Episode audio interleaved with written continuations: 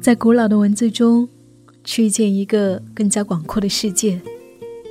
嗨，你好，我是夏意，夏天的夏，回的意，很高兴又和你在一起。不知道你那里下雪了吗？在南方，我已经冻成一个小小的粽子了，然后有一点点感冒。如果你听出来了，希望你不介意。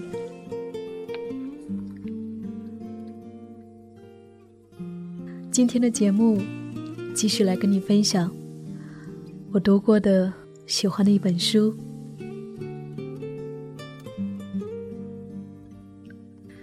二零一六年，因为李娟写下的《我的阿勒泰》《阿勒泰的角落》这两本书，因为她写下的哈萨克人的牧场生活，我被那一片遥远的北疆土地所召唤。我迫切的想要把远方的辽阔和苍凉都一一感受，想要真正进入到哈萨克的生活中去。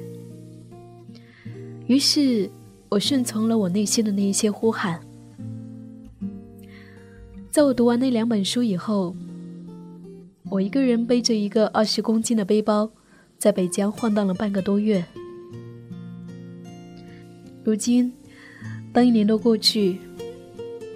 在过去的两周，我读了李娟最近出版的两本书《遥远的向日葵地》《杨道春牧场》，我才不得不承认，短期的旅行中，对一片土地的认知终究是浅薄的。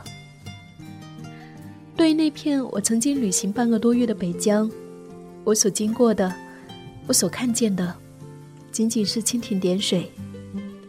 我只是偶然经过了那一片土地，看见了美丽的刹那瞬间，便赋予了更多美好的想象。如果说不是长久的生活在一个地方，并把整个身心都投入进去，我们没有办法真正认识一个地方、一种生活。李娟和家人曾经长久的生活在北疆，生活在牧区。为艰难的生活不断的迁徙转转，开杂货铺，种葵花地，或者是跟随牧民生活。他们是真正生活在北疆那一片土地的人们，流淌出来的文字才会因此变得更为真实而有力量。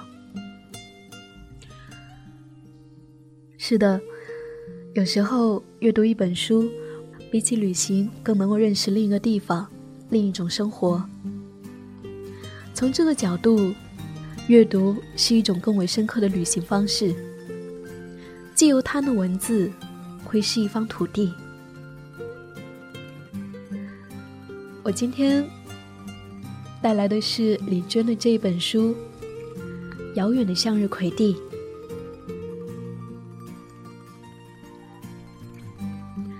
在这一本书中。李娟写下了她母亲在新疆的两年种地生活，确切的说是种葵花地。这本书里写下了人的渺小命运，写下大地的伤痕，写下对荒凉中的生命的赞美，写下生活的简陋。当你看到这本书的名字的时候，也许会像我一样，会觉得这是多么明亮。多么美丽，多么富有生机，多么热情啊！可是，当你全部读完，你便能够理解李娟在最后写下的一段话。李娟说：“向日葵有美好的形象和美好的象征，在很多时候总是和激情和勇气有关。我写的时候也想往这一方面靠。”可是，向日葵不同意。种子时的向日葵，秧苗时的向日葵，刚刚分叉的向日葵，开花的向日葵，结籽的向日葵，向日葵最后残余的杆株和油渣，它们通通都不同意。它们远不止开花时节灿烂壮美的面目，更多的时候，还有等待、忍受与别离。如果是一个人的话，他是隐忍而现实的人；如果是一条狗的话，都会比其他狗更加稳重懂事的多。但所有人只热衷于捕捉向日葵金色的辉煌瞬间，没有人在意金色之外的来龙去脉。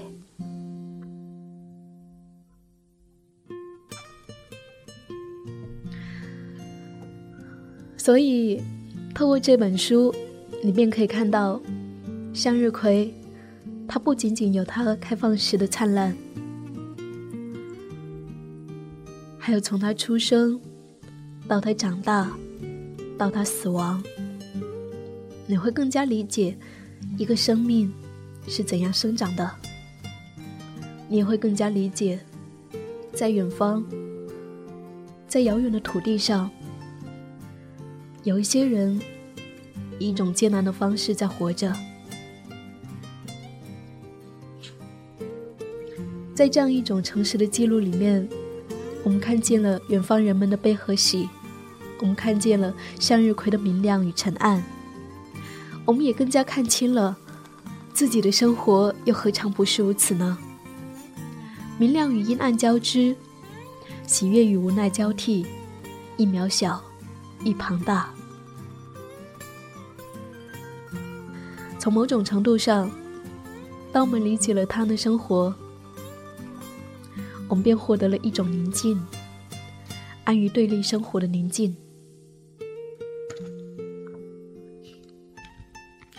好了，讲了这么多，接下来翻开这本书，来和你分享我为你选择的其中两篇。因为每一篇文字都比较长，所以读的比较少。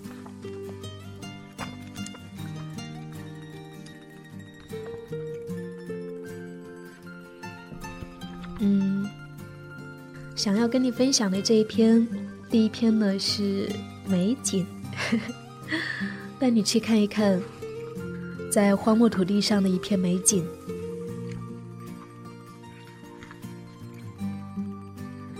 好啦终于找到了，第二百三十五页，美景。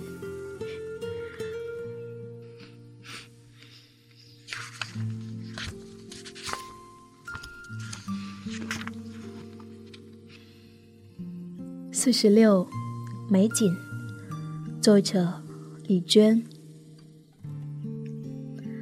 我无数次走过无人的空旷大地。总是边走边激烈的想象脚下这一片土地的命运。越走风越大，渐渐的走到了乌伦古河岸的最高处。迎风站立，风声剧烈的呼啸耳边，满天呼呼作响。正在这大江大河般轰鸣的飓风之中，近在咫尺的声响都很难听得到。但是稍微转一下身子。耳朵换一个角度，那轰鸣声倏地退却，像忽然间啪的一下跌落在脚下，耳畔空空荡荡，清清静静，只有头发和裙摆顺风势高高飞扬，证明风仍然在原处进行着，只是已经屏蔽了我的双耳。站在最高处，站在喧嚣与寂静的分界线处。我像是这喧嚣和寂静相撞的产物，而眼前满目空荡荡的葵花地，空竹杆整齐而密集地沿着河岸排列到视野的尽头，农田边缘的林带则是荒地和绿野的分界线，这一条条绿色林带，则是荒地和绿野相撞的产物。忙碌的收获时节终于接近尾声，我再也不用赶牛了。闲暇时间陡然增多，每天我都会以蒙古包为起点，向各个方向走很远很远，直到太阳偏西，气温下降，才慢慢的回返。后来我发现了一处小小的美景，从此除了那里，基本上就哪儿也不去了。它位于东边那条细浅而干净的小河，那里有一处突然出现的断崖状的地形。于是河流到了那里，便突然坠落，站成一条瀑布。瀑布下方被水流长林冲击，形成了一个水潭。水潭不大，约一张双人床的面积，但是非常深，并且清幽幽的，一望见底。水潭四周是洁白的沙地，沙地边缘长满了芦苇，有一条细微的小路倔强地通往此处，那是牛走出的路。每当我独自一人走到那里，走过弯曲狭长的小路，爬开最后一片芦苇，像拆开礼物一样，心中激动难抑。它首先是一个秘密，其次才是美景。每当风势转烈，水边芦苇在风中猛烈的摇荡，我想要大声呼喊，又生怕暴露这一切似的苦苦的压抑，又想哭诉，又想辩解，又想致歉，但最后开口的，却只有赞美，像一个毫无罪过的人那样用力的赞美，装聋作哑一般赞美，一遍又一遍的赞美高处坚硬光滑的蓝天。赞美中间强大无尽的风，赞美眼前这秘密之地，仿佛只要赞美，世界便有所回应。但是心里却明白，这个世界根本不需要赞美，甚至根本不需要我。无论我多么需要这一切，当风势渐渐缓和，世界趋于平静，我心中的激动。也像走到尽头那一般停止下来。我叔叔也来过这里，他回来给我们描述，那个地方好得很，拉一圈铁丝网围上，再盖两间房子，摆几张桌子，就可以开农家乐了。他每当看到风景优美的地方，都会说好得很，就像农家乐一样。我妈则只会反复的称叹。好看，真好看呐！有时我觉得那个地方可能只有我们三个知道，但是走在荒野中，又觉得任何一个迎面走来的人其实都知道，否则他怎么会露出会心的笑容呢？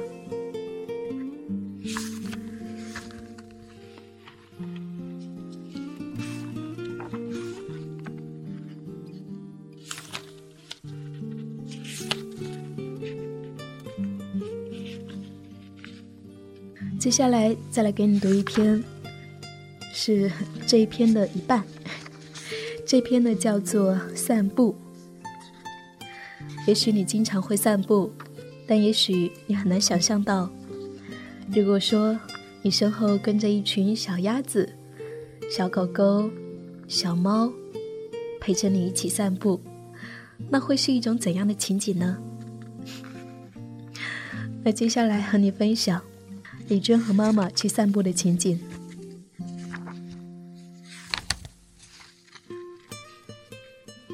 葵花地里的最后一轮劳动也结束了，在等待葵花收购的日子里，每天晚餐之后，我们全家人一起出去散步。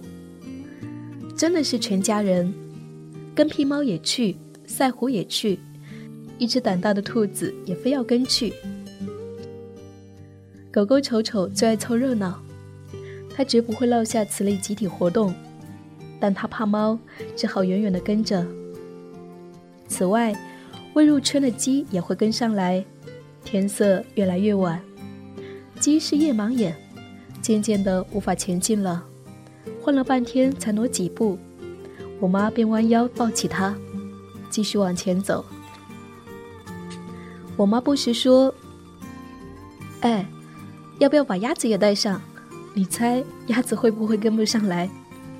不等我回答，又得意地说：“我家啥都有，我家啥都乖。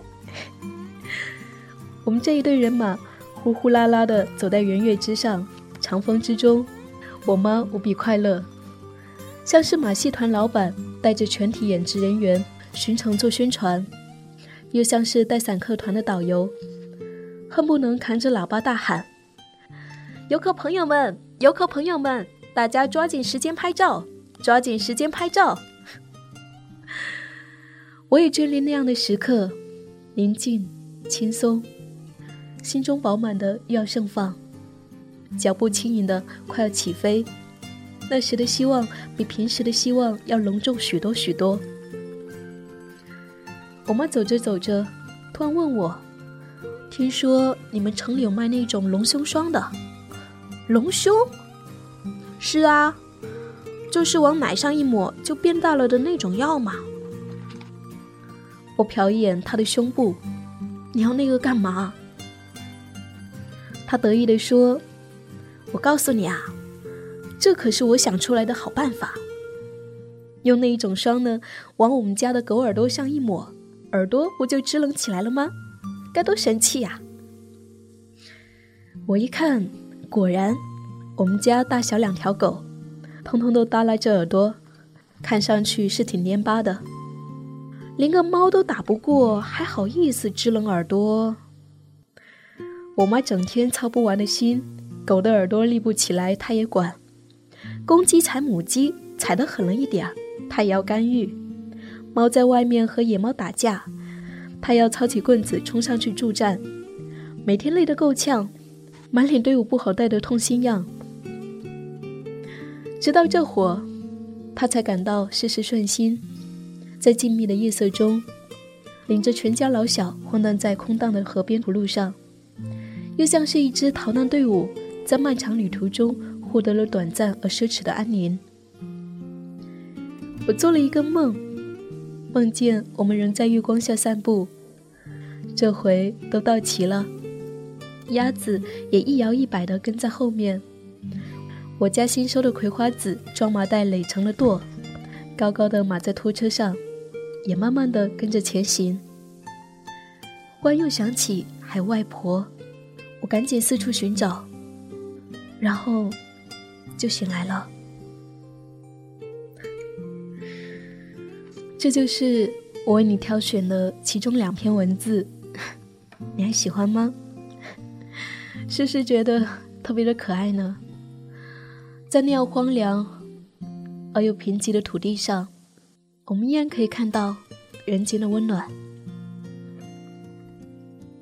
当然，还有很多苦涩，我只是没有读给你听。这一期寂静书房就跟你分享到这里。我是夏意，夏天的夏，回忆的忆。感谢我的阅读有你相伴。如果说你想要看到我的阅读笔记，可以在微信公众号搜索 “nj 夏意”，大写的 “nj”，夏天的夏，回忆的忆，就可以找到我。如果说你还想要跟我有更亲密的互动，可以添加我的个人微信，Hello 夏意，Hello 夏意的拼音就可以找到我。好了，亲爱的，这一期节目就到这，感谢你，我们下一期再会。